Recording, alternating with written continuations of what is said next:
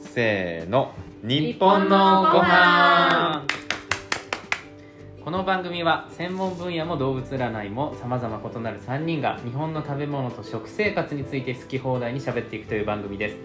毎日をちょっぴり豊かにしてくれる耳で味わう美味しい話をお楽しみください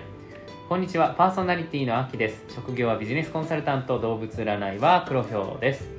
はい、管理栄養士をしています。動物占い羊の丸尾です。よろしくお願いします。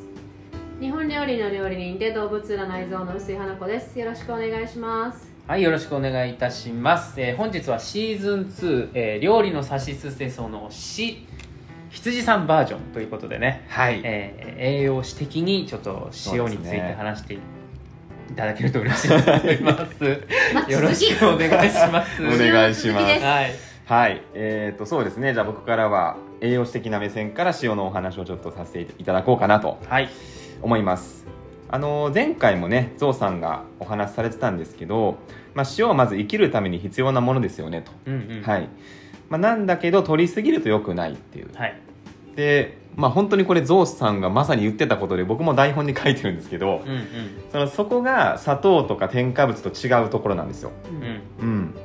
まあ、添加物なんかも本当にそうだし砂糖もそうなんですけど別に取らなくても息でけるんですよねうん、だから塩はそうはいかないとはい、いうところでも取りすぎると問題になるよっていうところを今日ねお話しできたらと思っていますはい、であお願いしおます願いします。お願いしますあのー僕思うんですけどなんか健康志向の人はい、って塩分に甘い人ちょっと多いなって私もそう思う思います、うん感じる部分があうっんて、なんでそこはいいのうん、なんか添加物とか、まあ、オーガニックとかあとお砂糖とかお砂糖とかすごい言うのに、うんいや私塩分は本当に気をつけてますっていう人あんまり聞かないんですよね塩分っていうか塩に気をつけてるんですかね。いやいや塩も含めてかな私は塩を塩として取ってませんっていう。あまあっていう人いるけど、うんでもやっぱね砂糖とかに比べると全然少ないと思うあーあとなんかね、知識が少なくってなんか塩塩分取ってませんっていう割にはめちゃくちゃ味噌取ってたりとかめちゃくちゃ醤油を取ってたりとかそのあだからほ健らや康志向っぱのりね塩は取ってないんですけど、うん塩分は取ってるってことを理解してないってことなんじゃないですああなるほどねか、うんうん、そういう人もいますね確かに、うんうんうんあと塩の知識の少なさも私は痛感してる砂糖にあれだけうるさい割に塩にはそんなにうるさ砂い、うん糖はみんなうるさいね、そうなんでかもう全然わかんないけど僕はまあいいやとりあえず話を羊さんに戻しましてはいいやなんかそのまあ後で詳しく話すんですけど、はい塩分こそ気をつけた方がいいよってうん僕は思うんですね、うん、必要なものなんだけど、うんやっぱり取りすぎは危険ですよって話をしようと思っています、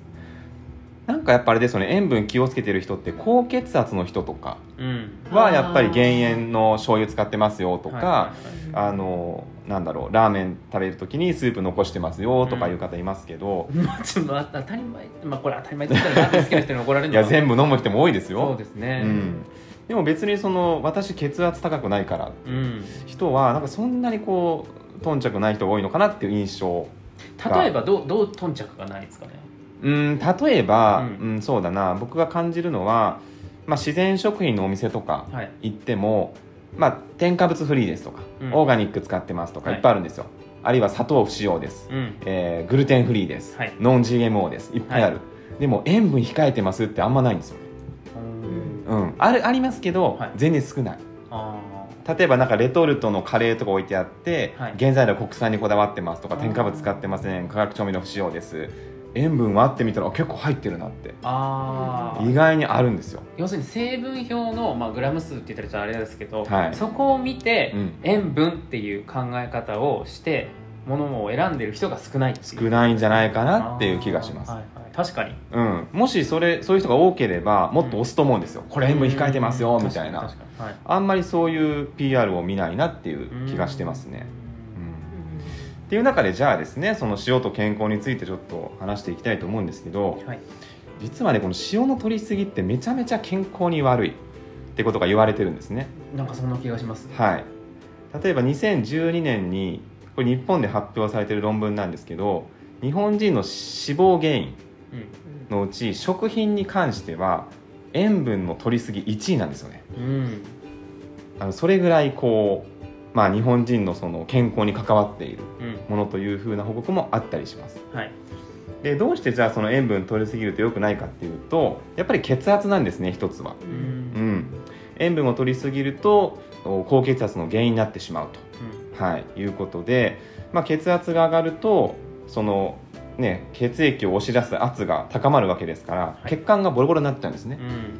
でそれによって心臓病とか脳卒中とか、うんあるいは腎臓病ですね、はいまあ、そういったものに発展してしまうと、まあ、ここがやっぱ大きいですねあの日本人の死因で、まあ、がんは1位ですけど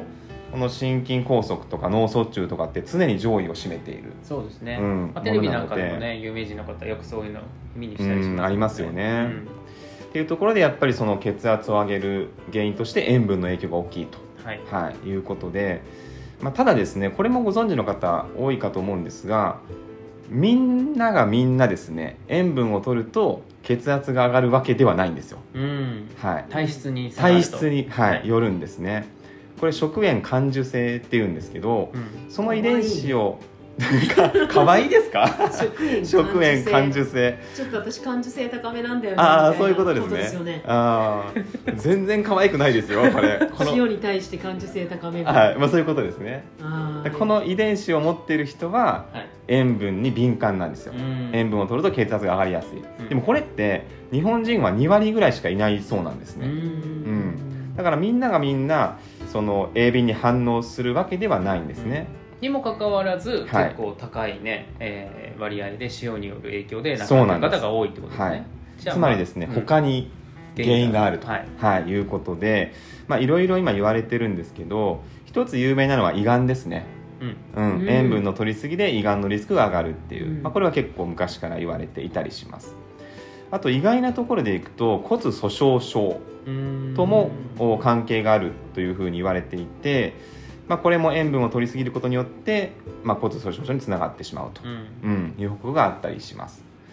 あと意外これも意外なんですけど糖尿病のリスクううんんとも関係があると、そうですよねはい、なんかね糖尿病っていうと砂糖のイメージあるかもしれませんが実は塩分の摂取と糖尿病も関係しているということが報告されていたりするので、まあやっぱりいろんな病気のうんお原因になってしまう、まあ、取りすぎると直接因果関係っていう意味合いでなんですかそれともなんか相関関係的なイメージでうーん副次的にみたといなものによりますねあー物によるうん骨粗しょう症なんかは最近なんか因果関係もちょっと分かってきたみたいなおーうん見たりしましたけど、はいはいはいやっぱそういった総合的なことでその日本人の、まうあ、ん健康に影響していると、うんうんいうふうに言われてますね。でじゃああの日本人がどれぐらいその塩分取っているかっていうと、まあ、これ前回のゾウさんのお話でもあったんですけど世界トップクラスですうん日本の塩分摂取量さはす、が島国はい、多いんですね。はいだからここが、まあ、唯一と言ってもいい欠点かなとうん和食の。ううんん、健康的なんだけど塩分は取りすぎになりやすい和食の欠点になるんですかやっぱりそれそうまあやっぱりそうですうねん調味料で、唯一だね、うん、やっぱ塩醤油味噌うんあたりだったりまあ漬物だったりうん加工品だったりとか、はいうん、っていうところで、まあ、どうしても多くなってしまう、まあ、とはいえねこれ減ってきてるんですようん摂取量がずっと減ってきていてただ最近はもうちょっと下げ止まり感横ばいうんがある、えー2019年だと男性が 10.9g1 日ですまだ多いねよねで女性が 9.3g で一応基準としては今日本だとですねこの基準もどんどん厳しくなってるんですがそうそうはいえー最新だと男性 7.5g うんまで来ましたねで女性 6.5g までにしましょうといや僕が学生の頃もうちょっと緩かったんですよううんん、どんどん厳しくなっている、 8グラムぐらいだったよねちなみにそうです羊ねさん的に理想とするのは何グラムぐらいなんですかいやーこれ難しいねあでもその話もちょっと後であ後でするんですけどあ、はいの塩分の摂取量だけじゃないんですようん他との関連もある、うんままああどういう当然そうですよねはい、どういう形で塩分を取るかっていうのと他の栄養素との関係もあるので、うんはいそれはちょっと後でお話後ししようと思います、ただ世界では WHO が出している基準でいくと 5g 未満ですね、おっとうん、半こ分れだはね無理よ無理あのこれ日本人に 無理日本人にあの日本の食文化を捨てろって言ってるんだもんあーうんこれは、どこの食文化だといけるんですかねえっとねインドとか少ないんじゃないかなスパイス使ってるかいやーでもしカレーに塩めちゃくちゃあ入入れれまますからす辛さを抑制するには塩がバチッと決まらないといけないです油と塩はすごくたくさん使そっうなんかアジアはやっぱ割と多い中国とか韓国とかも多い、逆にフランスとかは多い、ですよねうんでイタリアも僕多いイメージあるんですよあーでもね日本よりは少ないと思うねそうなんうだ、んだってもうスパゲッティめっちゃしょっぱいよまあね出てる からねイタリアのどこで食べてもしょっぱいよあーイカスミローマのイカスミのパスタなんでおーいってなっ たそうなんだあとねあのベネチアもそうだっえー、たまあいいんだけどうんまあ、データで見るとっていうね、ま話あでですけもなんか世ど界比較だと塩分摂取量は今あのちょうど厚生労働省が出してるのだと低いのがね、うんアルゼンチン全然うわ浮かばないな料理がオランダ食文化があーインドネシアオランあインオドーネスシアトラリア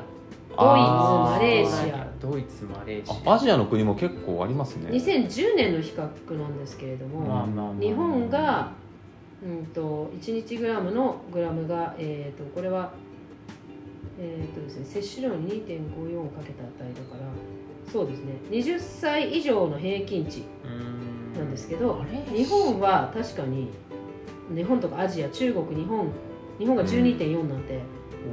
すごく多いんですよねタイ韓国シンガポール日本中国がうんあのその辺はやっぱ多いです買いね争いというかある意味上位争いというか、そうそうそうそう、その中でね日本はだいぶ減ってきてはうんいるんですけでど、もなんか減ってるって感じまあでもやっぱもうちょっと下げた方がいい気はしますと、ううんんまあそういうまあその日本食というか和食の部分、まあ確かにねコーンフレークコーンフレークって塩入ってるのかなコーンフレークいやそのアメリカのイメージしてたの主食じゃないでしょ別にアメリカの違うアメリカのそのあの朝食のイメージしててああそういうあことでもねアメリカは結構低いんですよアメリカ低いですね9.1とかもそうだからコーンフレークは塩入ってないのかなとかコーンフレークとバナナだからうん取まあ砂糖のらなイいメーのジかがやなっぱみたり、いなうん強いですね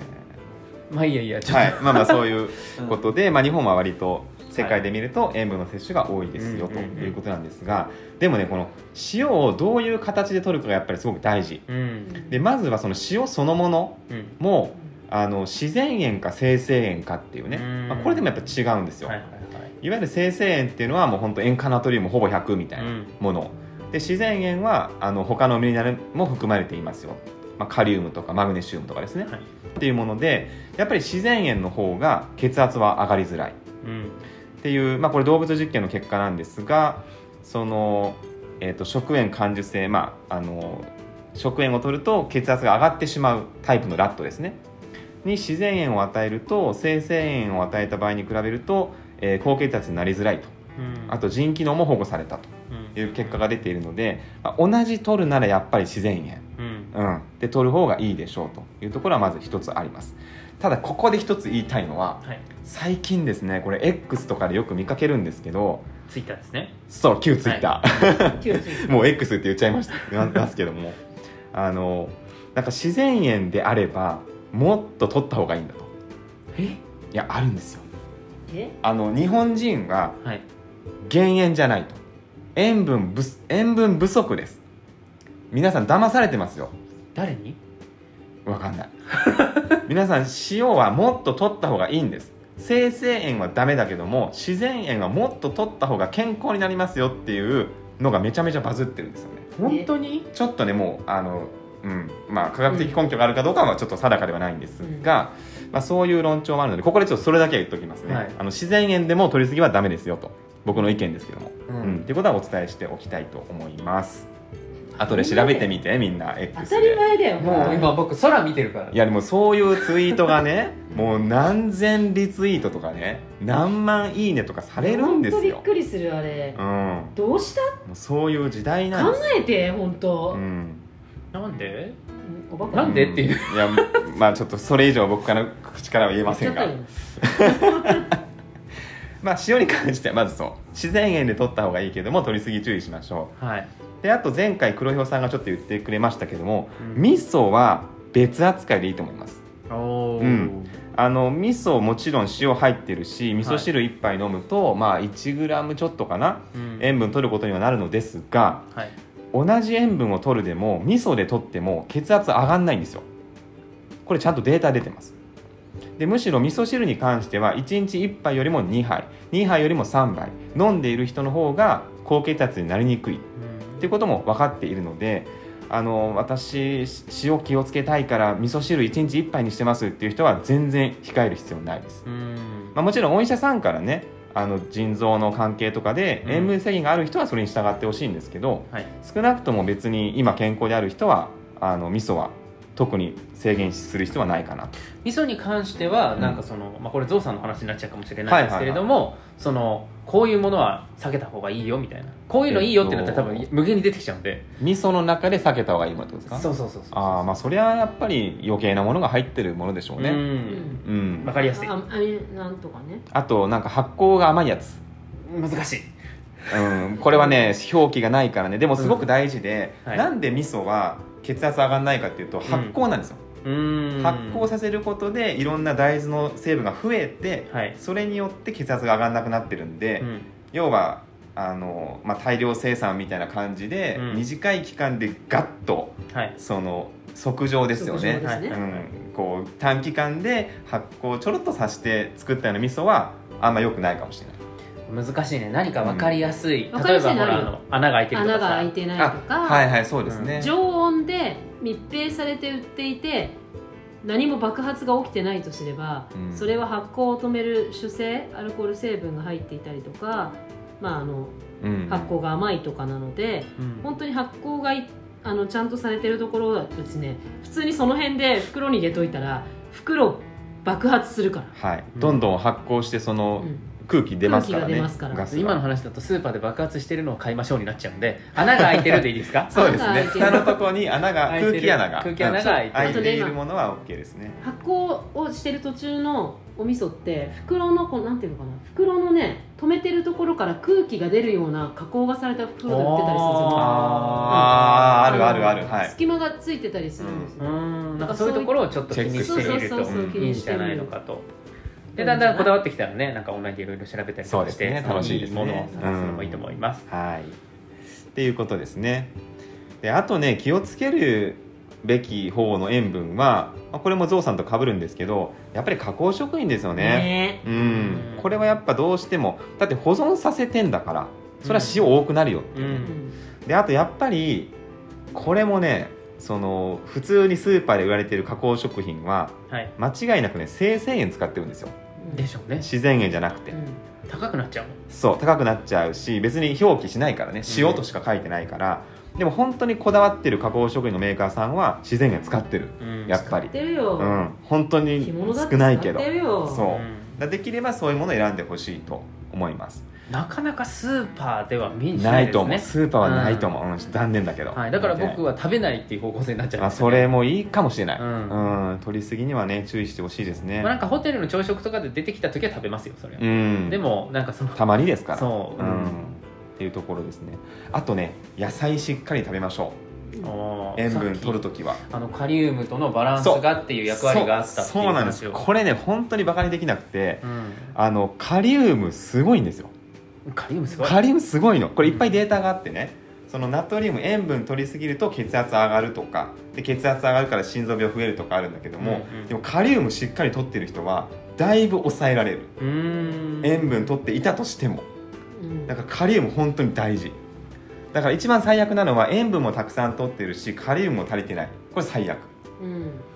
これでも難しいですねその量がどれぐらいのものをどれぐらいと食べにたかくらいいんだろねうみたいな、まずカリウムの摂取源としては野菜うん、あと海藻物果物果物あと豆か豆なうんこの辺やっぱ食べてほしいうんうんうん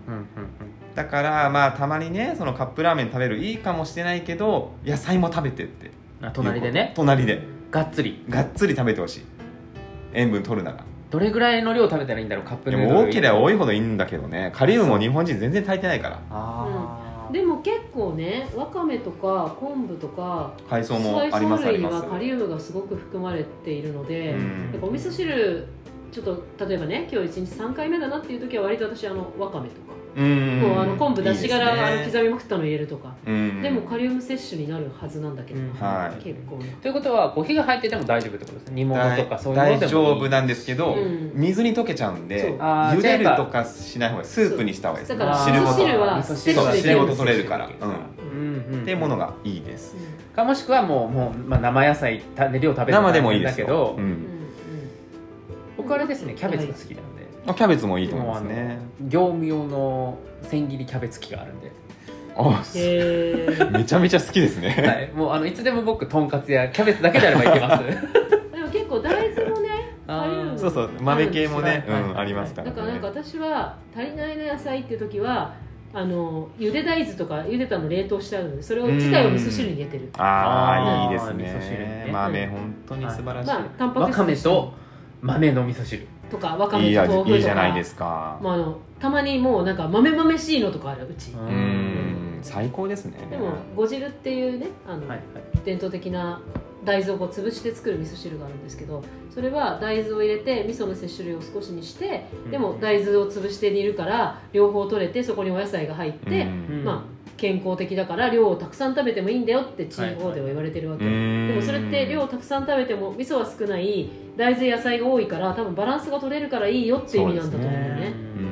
んだからちゃんと昔の人は分かってたんだと思ういいやそれ本当すごいですよね昔の人ね、味噌汁はだから結構パーフェクトですねパーフェクトです飲んね、でちょちょっとねその、はい一日3杯は OK ですみたいな話だったじゃないです全か然 OK ですねよ飲んだら飲んだ分だけいいですっていやいいうやまた違そんうなこと話ないですよからねそそ鍋んそんなことありえないそうそうそうそう、うんあそれはありえなのいこれだけちょっと言っとこうかなと思ってあ一応ねうん1杯よりも2杯2杯よりも3杯でちょっとさっき終わってたんで、うん普通は1日やっぱ一食に1杯ですから、うん味噌汁ははい1日3食ですからね3食ですから、はいまあ、もしくは3杯ぐらい二食とかが、ね、はいいいんじゃあないでしょうのか飲んだら飲んだ分だけいいですみたいな話はちょっと違うんでそんな食べ物とか飲み物はないですからねさっきのバズってる塩バズってる塩ね、塩ある、うん、塩ね塩はねそう問題なんだまあ、よとにかくそれも味噌汁は結構いい感じなんでそいい感じなん でうすごいまとめ方いやでもね、 はい味噌汁もあれだと思うよあの具をなるべくたくさん入れられたらいいよねって思いまうすんだから味噌汁の具が少ないと味噌汁の液体量が増えちゃうんですよ、はいそうですねうはいんそうならないようにうんまなんあ、かそうだったとしてもそのブラッドプレッシャー自体はそんなに上がらないよしっかり発酵してる味噌を使っていたらってそこれとですねは大事なポイントですね、なのでやっぱ味噌汁大事ですね大事ですよ、はいあとねもう一個だけちょっと話すと、はい長野県ってね、うんすごい塩分摂取量多いんですって、ででも平均寿命長いんですよはいでなんと調べてみるとね野菜の摂取量日本一らしいですへーえこれカリウムじゃなんじゃないかってねあうーあんと緑茶もめっちゃ飲みますよ、あ長野県うん、ああ確かに確かにもうね、まあ、これ僕のその母方の実家が長野の上田なんですけれどうも、んもうねずっとずっとお茶入ってるからうん素晴らしいですね私それもね紅茶入ってたよねねそのもたびうに要するにこの、あ相手から入れないといけないって文化がね常に満杯なのわかるああもういつも満たされてそる飲みがでもうねどんどんどんどんお茶っ葉も買えるしねだからトイレどんどん行かなきゃいけなくなるでもうその血を色濃くすすしてるから、はい今もうすげえ量の緑茶飲むよ僕ああいやそれはめちゃくちゃいいですよ、うんねま今あ度緑緑茶茶ねもやりましょうまたその塩に対して効果があるかどうかは置いといてだけど、うんまあ、他のいい面たくさんあるんでね、ありますあります、うんうんまあ、ちょっと横やりだったんですいえいえいえっていう、まあ、まずはその加工食品はい、あとねこれは個人の力では難しいんだけどもやっぱ外食の塩分ね、うんなんとかなりませんかねっていうならないうんいやでもねこれね海外ですごいあの成功例っていうか、うんあるプロジェクトが行われていてイギリスなんですけどイギリススが2003年に全国的にですね減塩プログラムをやったんですよ政府主導でうんで飲食店とかあと食品メーカーにも働きかけて塩分減らしてくださいみたいなはいでやった結果ですね、えー2011年だから8年間ぐらいかなの間で国民の塩分摂取量が15%減ったんですよねうんすごいねこの数すごいいんですよで減ってでさらにあの脳卒中による死亡率が42%減半分じゃないですかはい、で虚血性心疾患、まあ、心臓病ですよねによる死亡率が40%減少まあほぼ半分、すごい血圧も下がってるんですこれめちゃめちゃ成功例としてあるんですよねでポイントが少しずつ減らすことうんっていうのでなんかその人間の味覚っていうのは少しずつ減らすと感知できないんですってうん塩分に関してへえはいで大体ね年間あたり10%から20%ぐらい減らすペースだと気づかないらしいんですよちょょっとずつちょっとずつ塩分減らしていくとなんか味が薄いってことにも気づかない間に塩分減らせるんですだからこれは家庭でも応用できると思いますうんちょっとうち結構塩分濃いんだよねとでもいきなりなんかね減らしたら旦那が文句言うわみたいな、うんっていう人はもうちょっとずつちょっとずつ減らしていくんです 味噌汁の味噌をグラムで測ってやらないといけないじゃないですかそう塩分計がある減らしていく塩分計でうん、計算していくといいよこれはね実践に使えると思います、ね、難しそうです塩分計ピッてやればいいだけだよいやそまあ、塩分計あるとね一糸をちょ番っとは解いっきてりピ分かりまッすけてやってど、また解いてピッてやってまあ、き気持ち減らすぐらいを積み重ねていって、ゆっくりゆっくり減らしていくと気づかない間に減塩できますから、はいはいうんはいはい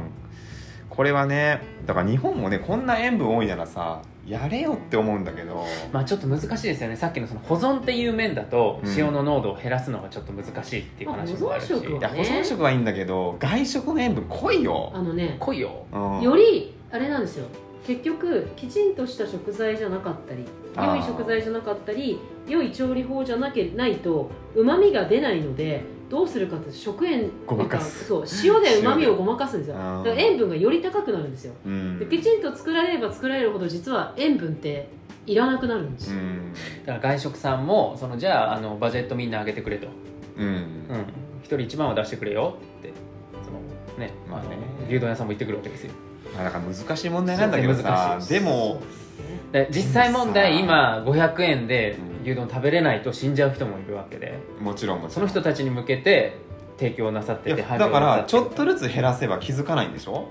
ちょっとそずつの減らせばいい分ちょっとずつ値上がりしますかもしれないですえだって使う量減るよ調味料調味料は減るけどいいものを使わないといけなくなるんでいやでもまあまずくなるかもしれないなるかなちょっとずつだったらバレないかもねうん1%ずつ減らしてもバレないけどそうその1%ずつをコントロールする人件費まあま代あそがかかるれでしょうねは確かにねコストかかりますけどねうんまあ、そのそっちもすごい大事だと思うんですけど、うんコストがかかっても減塩っていうのやってもらいたいなって思うそうですコストあがのかねかったら国が補填補填すればいいじゃないですかいや払う払あもう個人で個う人個人が払ってでも健康になりたい人はたくさんいると思うんですこれからもあだから減塩バージョンのメニューですみそたいなうそうねそうそうただ最初は大変だと思う本当にリッチな人しかできないかもしれないけどそうそ,、だねの人たちが飛びついてくれれば、そこからついてくる人もいると思うし、うんうんこれでいいんだってそのねあの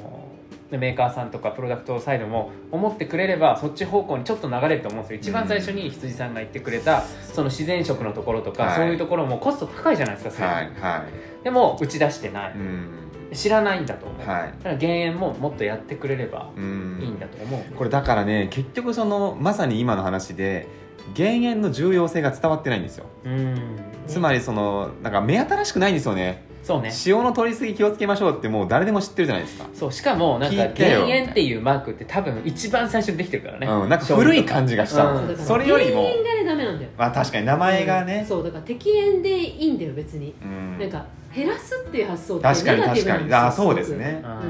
ベストに美味しくしてますよでいいいいんですよ、うんそれをなんか減塩って言った瞬間まず少なくなって損をしてる感うんと、あとなんか美味しくなくなってる感をうん演出す美る味じゃしくないでなすくか、なってるかだから適円なんですって言えばいいじゃないですかってうん思うんだけどね私はあとはなんかもう言葉作っちゃうからねグルテンフリーとかギルトフリーみたいな感じになんかちょっとこうソルトなんとかみたいなパーフェクトソルトとかにあーとか、はい、にしてう、んなんかおとなしそうじゃんみたいなパーフェクトソルトパーフェクトバランスみたいな、ちょっと長いかなですよねでもそういうことバランスそういうことんさっきのと一緒、 いやだからまずはねこの知識かななんか砂糖の取りすぎも確かに問題あるけどやっぱ塩分の方が怖いと思いますね栄養士的にはまあそうねうんその摂取量自体のそのハードル自体もどんどん下がってるわけでしょ、下がってるだからしかも下がってるっていうかね本当はもっと減らしたいんで国としてはうんでも一気に減らしちゃうと、まあ、実現できないからちょっとずつ減らしてるんだよう、んうん目標値ね、うん、目標とし確かてに世界基準で言ったら5なわけいやそれはねちょっと難しいと思う世界基準よ、はね8ぐらいなんですさすがにね世界も全部が平均5とかはうん、WHO が言ってるだけな言んっでてるだけででも一応その8そこそこの期間がさ提まあま唱あしてそうるわなけんじだゃよんね、うんきついでしょとは思うけど、んはいアルゼンチンでも 7, 7グラムぐらいあったもん、うんその一番5下グのラとこムろってもう5は本当にないよむずいと思うむよず難しいまあ、まあその減らしたら減らしたほどいいぐらいの話になっててでも最低限必要な分は5で十分賄われちゃうわけまあでそれは賄えますね、うんはい減らせればいいわけでっていうことだよまあね本当に塩分 5g に減らせて、うんかつ食文化が担保されて、うん美味しさもキープできればそれは一番いい無理だねそ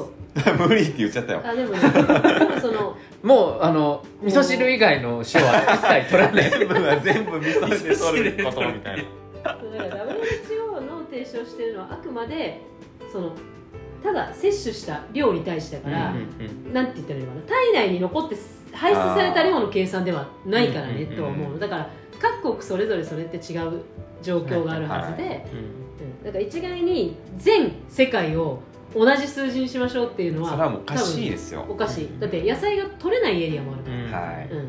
ていうの考えた時にはただあのあそこの機関というのは世界を統一して考えるから、うんそそうのね統一視になってるだいけうそなうんので、まあでもその傾向とするとはういん減らしていく方がいいんだぞっそてれはあると思いもまうすちょっと意識をその塩の少なそくっていうよりか、まあうんその敵っていうそかうみんながそっちに意識向けば、売られるものとうかん外食で出てくるものも変わる可能性があるし、そうなんですそうよですねなので化学調味料も